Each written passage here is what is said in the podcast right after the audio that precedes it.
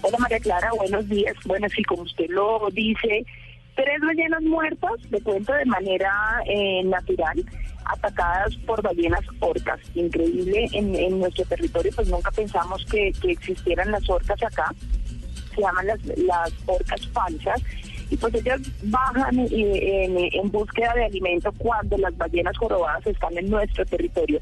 Pero realmente la noticia, María Clara, es la muerte de dos animales, de dos ballenas más que quedaron enredadas entre las mallas de pesca de los barcos industriales, de barcos atineros y de barcos camaroneros. Mm. Esa es la noticia, porque realmente se está convirtiendo en un problema, era lo que hablábamos con parques nacionales naturales.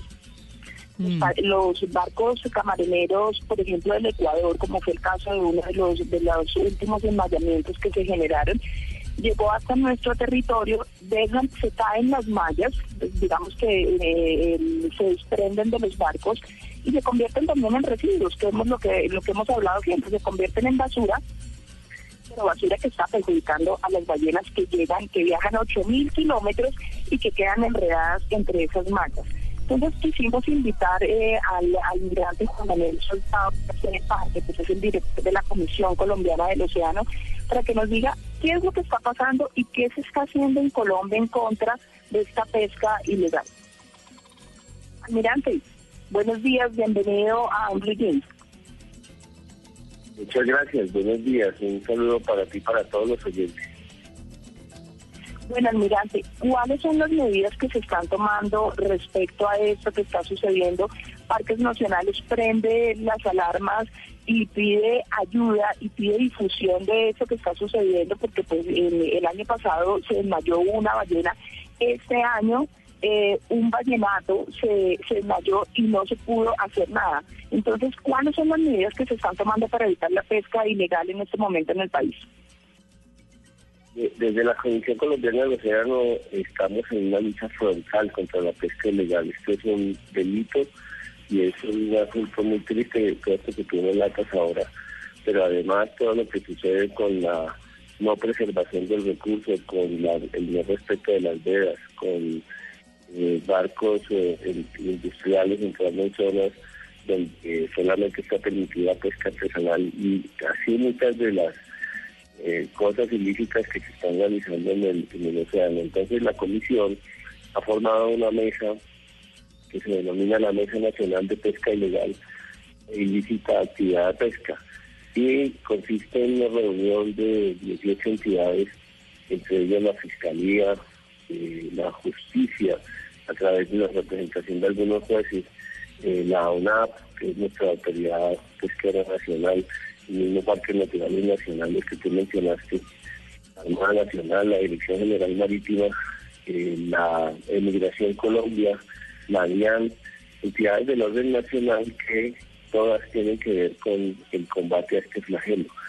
En esta mesa entonces lo que estamos haciendo es mirando los marcos legales para hacerlos más estrictos y eh, tener solucionados problemas eh, que se están presentando como por ejemplo eh, donde se dispone una nave que se captura en el mar por parte del cuerpo de guardacostas y se lleva a puerto eh, para seguir los procesos jurídicos.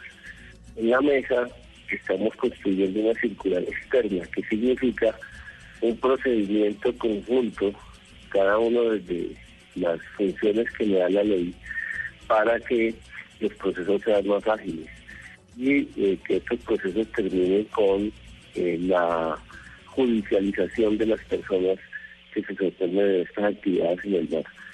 La mesa ha venido avanzando, lleva alrededor de 16 meses en la construcción de estos documentos, pero lo más importante es que estamos entendiendo que este proceso no es de una sola entidad, sino que es un proceso conjunto, es un proceso común, es un proceso que desde la misma el mismo registro que hace la Armada Nacional en el mar debe eh, ser riguroso, tener los procesos, los procedimientos, y esos procedimientos deben ser entregados a la Fiscalía, entregados a las autoridades administrativas para que ellas puedan ágilmente eh, resolver y eh, comunicar oportunamente a todas las comunidades y a, la industria pesquera nacional qué se puede hacer y qué no se puede hacer. Ahí, ahí de pronto la pregunta, almirante, es ¿qué les pasa o qué les va a pasar a estas personas que estaban pescando y que tuvieron ese accidente con, eh, con las pobres ballenas? Porque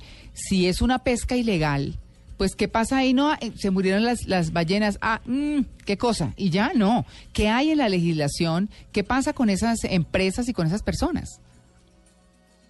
Sí, nuestra legislación nos acompaña muy bien en eso porque la pesca ilegal está declarada como un delito. Es decir, que aparte de convertirse, en, este caso que tú señalas, en una falta administrativa por estar eh, pescando en un parque nacional natural, que está absolutamente prohibido, esa es una falta administrativa.